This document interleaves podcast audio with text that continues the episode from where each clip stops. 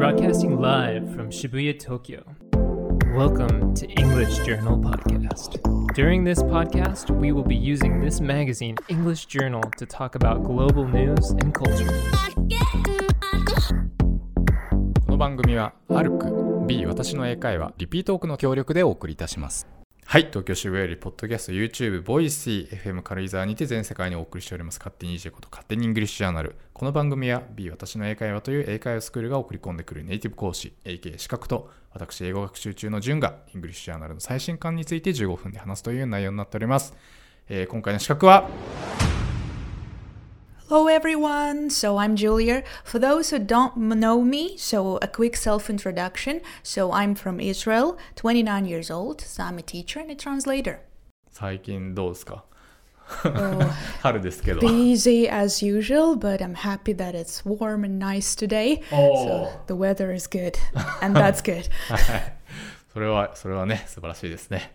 えーということで、えー今回、イングリッシュジャーナル4月号なんですけれども、今回、表紙がですね、手塚治虫さんのキャラクター群で、これ知ってますか？この漫画。Yeah, maybe.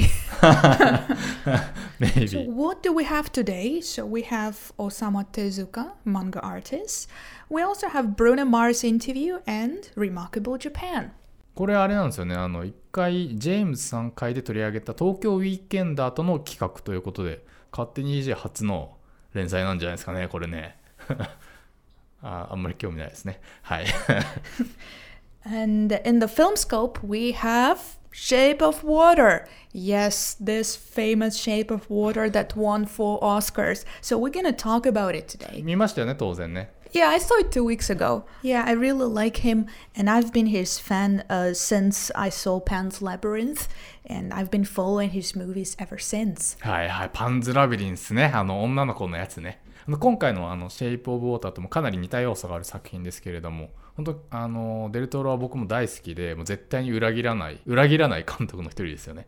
あの僕あの Twitter もフォローしてて、あのリアル GDT っていうアカウントなんですけど、Oh, do you understand Spanish? なので分かんない。そこは分かんないです。あの雰囲気でね、結構デルトロがいろんなイラストをあのリツイートしてくれたり、あのアアップしてくれてるので面白いんですけど、はい。Okay, so let's talk about Oscar. So this year, and uh, it's very important to say that Shape of Water, so the movie we're going to talk about today, won four Oscars. So um, Best Picture, Best Director.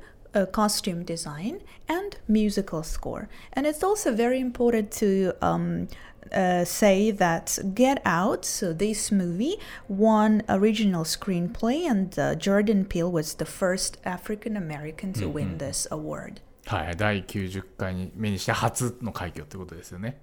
あとはあの今年ワインスタインが去ってデルトロが獲得っていうのがまたデルトロファンとしては感慨深いところはありますよね。 Yeah, everyone really hates Weinstein so recently, so even Del Toro has nothing good to say about him. So he says, I really hated the experience, Del Toro said to the crowd at the festival. My first American experience was almost my last because it was with the Weinsteins and Miramax. He talks about his experience in the 90s, so when his father was kidnapped and he has to work with Weinstein. So he said he was a very difficult person to deal with.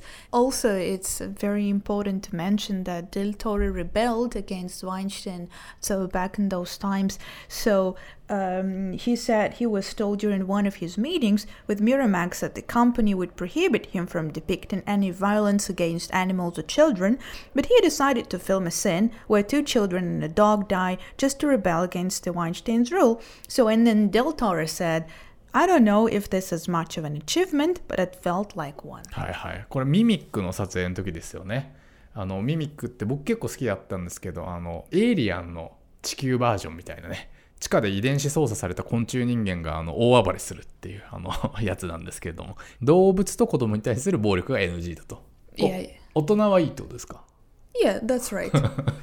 まあ、な、な、わかるような、わからないような。はい。まあ、この件自体は直接 MeToo とは関係ないですけど、まあ、デルトロ的にはちょっと留飲が下がった部分もあったのではないでしょうか。ということで、あの、近年はあれですね、本当にメキシコ人の監督が活躍してますよね。yeah, that's right. で2013年にゼログラビティが、えーこれがアルフォンソ・キュアロンで、2014年、15年が、えーバードマン・レベナントで、えーイニャリトゥ、はい。で今年あのギレルモ・デルトロ Well, they're all independent filmmakers and they influence each other's um, uh, directional decisions. And they're also known as Three Amigos, which is, I think, Spanish word for friend. Yeah, so, and like they all won an Oscar, so except um, Del Toro. So finally, he was maybe the last one in this uh, Comirados group who took Oscars. Well, if you don't know who Del Toro is, so I'm going to introduce him very quickly. So he is a Mexican film director, auteur, independent. He's not part of Hollywood um, production company. He's a screenwriter, producer, and novelist. So in his filmmaking career, so he alternated between Spanish language dark fantasy pieces and also gothic horror movies. He is a huge fan of uh, horror movies and gothic style. And uh, so he made films like Devil's Backbone, Pan's Labyrinth, and many, many others. Crimson Peak as well. Yes. So and uh, his in his work, so you can find uh, a strong connection uh, between fairy tales and horror, and also a lot of like social problems like wars and politics. so it's not just like a very sweet fantasy story. There's always some deep meaning and metaphors hidden in it. And let's not forget about monsters. There are a lot of them, and the the costume and makeup, everything is excellent and wonderful. And yeah, that's one of his styles, visual styles. そうですよね本当にいろんな異形の者たちが作品にデルトロしてるというかあの今回の「シェイプ・オブ・ウォーター」が言ってみればその魚人もデルトロあのヘルボーイとかも魚人もデルトロなんですけどあとパンズ・ラビリンスが、えー牧神というかあの半信半獣の神様なんですけど牧神デルトロ、えーパシフィック・リムはもう怪獣デルトロですしクリムゾン・ピークとかデブリーズ・バックボーンはゴーストですよね。幽霊デルトロ。本当にいろいろデルトロしてるんですけどあのそういう意味ではさっきのメキシコ人監督の作品の中でも一番キャッチーというかあの分かりやすく愛すべき対象があってあのワクワク度っていうのは僕の中では本当にナンバーワンですよね。 Yeah, the, all the monsters are so played by Doug Jones. I think it's uh, Del, he's Del Toro's uh, favorite, and it kind of reminds me of old Japanese directors like uh, Mizoguchi and Ozu, who used the same actors, like the same act, um, casting uh, during their career. They created a team and they stick to the same people. So, and Del Toro is kind of the same. So he uses Doug Jones um, for all his monsters in Pan's Labyrinth and Shape of Water and Crimson Peak, which is amazing, I think. Kind of old fashioned, but it's nice. うーんすごいですよねあの全部ちゃんと違って見えますしね でこのモンスターの魅力的なモンスターを支えているベースとしてはもともとこのデルトロって美術畑というか特殊メイクのスタッフさんだったんですよね Del Toro studied special effects and makeup with special effects artist Dick Smith, and he spent 10 years as a special effects makeup designer and formed his own company. So basically, Del Toro kind of created a very amazing team. So it's not just him as a, the best film director, it's the best team ever. So that worked on um, this movie's はいはい costumes and everything. このもともとあれですよね。この師匠だったあのスミスさんっていうのがエクソシストで有名なあの方であの今回メイクアップヘアスタイリング賞を取った辻和弘さんの師匠でもあるということでちなみに辻さんは今回シェイプ・オブ・ウォーターの半魚人の目もデザインされているということですけれども本当にデルトロ映画ではデザインだったり小道具使いが本当に巧みっていうかすごくてねあの彼が収集してきた小道具や美術品の展示が去年でしたっけ美術館で開かれたっていうくらいですからねあのここにその写真ありますけど So I have this book right now in front of me, which is Guillermo del Toro at Home with Monster. So now it's a popular exhibition. So that's basically about his house uh, that has a lot of uh, pictures and um, uh, works of art. And that are sort of related to what he likes and what he depicts in his movies. ギレルモ・デルトロ・アット・ホーム・ビズ・モンスターではギレルモ・デルトロが集めた映画の小道具美術品などを一般に公開し彼の自宅ブレイクハウスを再現した、えー高量館と言われているやつですね、えーこの展示はミニアポリス美術館ロサンゼルスカウンティ美術館オンタリオ美術館にて行われた。この家どうですか？こんな家にしたいですか？ジュリアさん。フランケンシュタインのあのでっかいねあの顔が飾られてるんですけど Yeah, I really want to live in that house.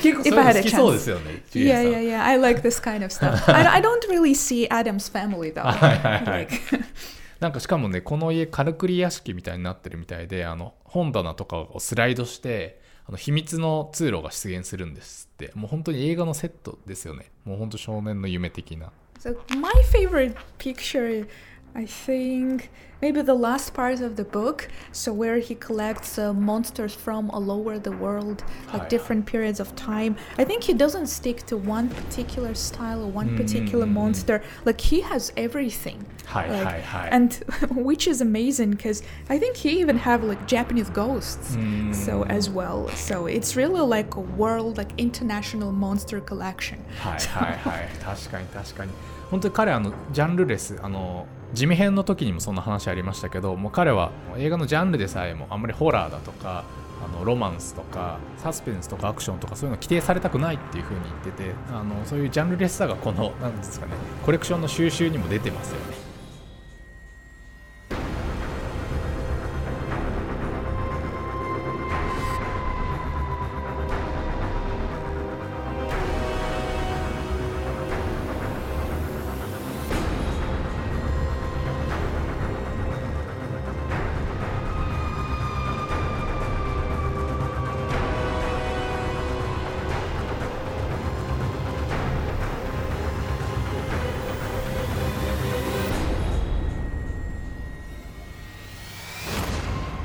はいということで「ザ・シェイプ・オブ・ウォーター」ですけれども、えーこれ皆さん見てる方も多いと思うんですけどねたとえ見ていなくてもお手元の EJ で長谷川町蔵さんのコラムは確認されていると思いますが、えーちょっとまだ忙しくて見れてないという方、えー万が一のためにですね、えー簡単にあらすじをご説明いただけますでしょうか。So, for those who haven't seen the movie, so I'm going to talk about the plot. So, the main character is Elisa Esposito, and she is a mute cleaning lady who works at a mysterious uh, government facility, which is a laboratory. So, she has a co worker, Zelda, an African American woman, so who serves as her interpreter at work, because um, um, Elisa cannot talk. And there, one day, a mysterious creature, a fishman, appears in that laboratory as a secret um, asset. And uh, the man in charge of that creature is Richard Strickland, who's the main uh, evil character in this movie. So the two will form a very interesting relationship. So I'm not going to talk about this, what kind of relationship they have, but it's a very interesting film. はい、1962年、えー東西冷戦下を舞台にした、えー人間の女性と半魚人の、えーような生き物のピュアな愛を描いたということなんですけれども、どうですかあのデルトロファンとしてはこの作品はどうでした I don't think it's his uh, best movies. I think uh, Pan's Labyrinth was way better than this movie. So there are many things that I didn't like is the similarity with other movies. Yeah, like, I understand that he's a fan of like um, horror movies, like uh, 50s, and uh, the main character looks a little like a little bit like Amélie. Mm-hmm, so, mm-hmm. and um, now he's also accused of plagiarism. So because apparently there is a 1969. Uh, play, play which uh, has the very similar plot of a cleaning lady trying to save a dolphin yeah あー盗 so 作でって言われてたやつですね yeah that's right so this movie lacks originality yeah i understand people uh, do not watch his movies for the interesting plot they are more excited about visuals costumes music and other things but i think that's not what makes the best movie for me 確かに今回どっかで見たよなっ ていう要素はあの多いかもしれないですよね So the fishman, so the creature in this movie, uh, is very similar to um, the creature from the Black Lagoon, so a horror movie, so 1950s. Yeah, I, I get that it's a tribute to his favorite genre, those old classical horror movies in 1950s, uh, which is fine, uh, but uh, I expected a little bit more, I guess. はいはいもうこの「クリエイチャー・フロム・ザ・ブラック・ラグーン」についてはもう自分で言ってますもんねこの半魚人を幸せにしたくてシェイプ・オブ・ウォーター作った的なまあでもまあ確かにヘルボーイにも同じような半魚人出てきますしね So maybe it's not the most important thing in this movie, uh, but I think it's extremely similar to Pan's Labyrinth. I mean, in style itself, like um, the way the characters are divided into good and bad. So we have a typical sadist, like we have a typical good doctor who tries to save um, everyone and then eventually dies.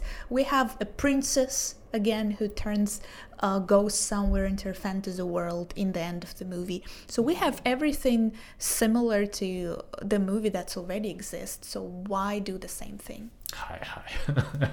というね、手厳しい。 Well, if you're not too picky like me, so about you know similarities and uh, other things, I think you can find very interesting topics to think about. So one of them is alienation and loneliness, like people who do not belong into our society, or who were born in a wrong period of time, like who are too open-minded, maybe for the Cold War America in 1960s. So another topic that is um, pretty much in all Del Toro's movies is that monsters are not bad. Ghosts are not bad. So it's always people who are scary and bad. So in, in all his movies, that's one of the strongest themes. まあ、だから今回は本当に今回の「シェイプ・オブ・ウォーター」はベストアルバムというか デルトロ作品の過去のいろんな要素を組み合わせて一本のお話にきれいにまとめつつちょっと甘めに味付けしたっていうその集大成的な作品なのかな also, と what 思 I います。don't like in this movie is the love story, Hi. which is the main plot of this movie. Is the love story between this woman and this fishman, so this amphibian creature. So I think it's very difficult to believe in this love story. I mean, it looks like it's a Disney movie, like a sweet story between, but it's like. Uh, it's predictable. I mean, uh, there should be some kind of happy ending, and the princess is saved by a, a creature. Uh, but it's very strange because it seems like she likes him for whatever reason because she is lonely, but he doesn't really. There is no reason for him to like her because he's God, he's fish. Maybe he has no gender. Maybe he can be a woman, he can be a man. So he's not like we people. So I don't think he can feel the same way. He can communicate the same way as we people do. So that makes the movie a little bit strange for me. I mean, if they were friends, okay. If she just wanted to help a god to be out of this uh, human world, I understand that that would be a fantastic sci-fi plot. But to make a, you know, but Del Toro made a further step, so he made them lovers. Why? So I was wondering the whole film, why did he do that? うーん確かに確かにここねまさにあの本作の核心だと思うんですけれども本当にねジュリアさんの言ってることは分かります確かにあの 結局これあの美男美女が結ばれる美女と野獣へのアンチテーゼっていうのは分かるんですけれども、まあ、だからといってそのシェイプ・オブ・ウォーターでサリー・ホーキンスとその半魚人がお互いの内面を好きになるプロセスに特に納得感はないですよね。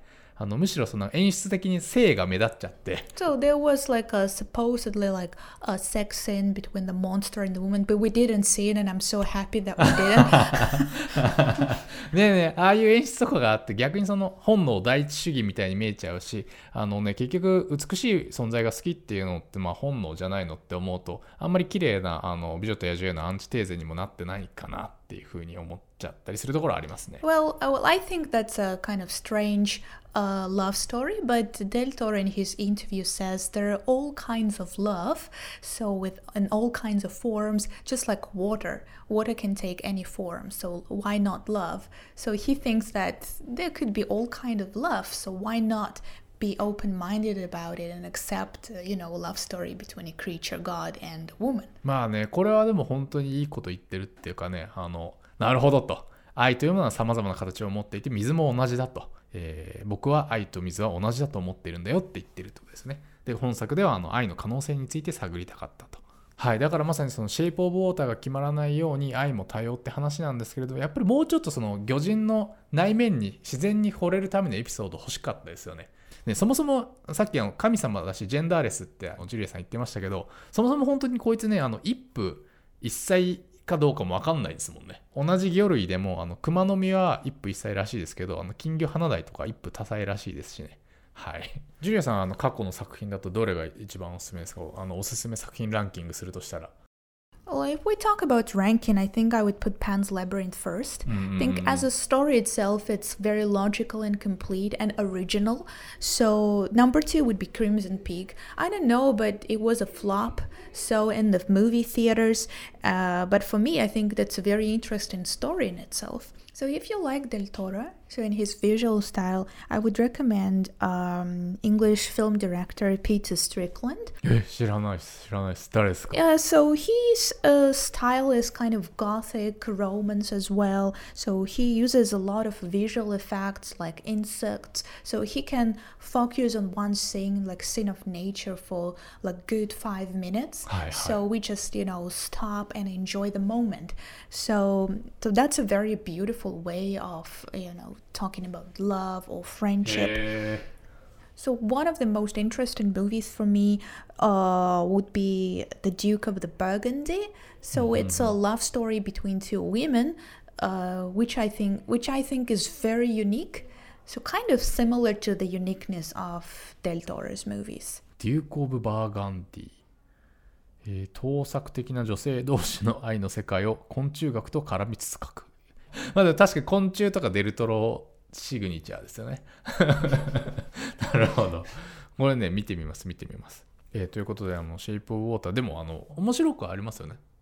Mm, I think so. Like I would recommend Shape of Water if you haven't seen his other movies. Like はい if it's your first time watching Del Toro's film, I think maybe you will be like surprised or satisfied. えー私はシェイプ・オブ・ウォーター全然超好きです。おすすめです。ちなみにあの今回あのくしくも手塚治虫特集なんですけれども、ギレルモ・デルトロ監督、手塚治虫も大好きという公言をしてくれてますよ Yeah, ね。 it seems like uh, Del Toro was fascinated with Japanese uh, pop culture, so including comic books, and uh, that Japanese pop culture was uh, very famous in 1960s and 70s in Mexico. So it's kind of no wonder like everyone was a little bit but inspired. So by so Japanese comic books, including Tezuka. ね、特にジャングル大帝とかあの鉄腕アトムとかリボンの騎士はすごいあの大好きだったって、えーおっしゃってますね。ジュリアさん漫画も読んだりします？Yeah, I, I love もちろん yes. はい。といったあたりで勝手に EJ いかがだったでしょうか。ネタ本 EJ4 月号は全国の書店で絶賛発売中。Kindle だとたった1200円。えー今月号では、えーちょうどジュリアさんとのトーク書き起こし記事が掲載されております。えーまたこの春から英会話頑張りたい女性は、ぜひ B 私の英会話を検索してみてください。えーこの番組を聞いて B に入会された方には、スクールから勝手に EJ 特製ノベリティグッズがプレゼントされます。えーそして、純こと私の会社が提供しております、教員向け音読管理アプリ、リピートークもフリートライアル校募集中でございます。2020年に向けて生徒たちをビシビシ鍛えたい先生方をお気軽にウェブからお問い合わせください。えーということで、次回の配信は2018年3月末になります。さようなら。バイバイ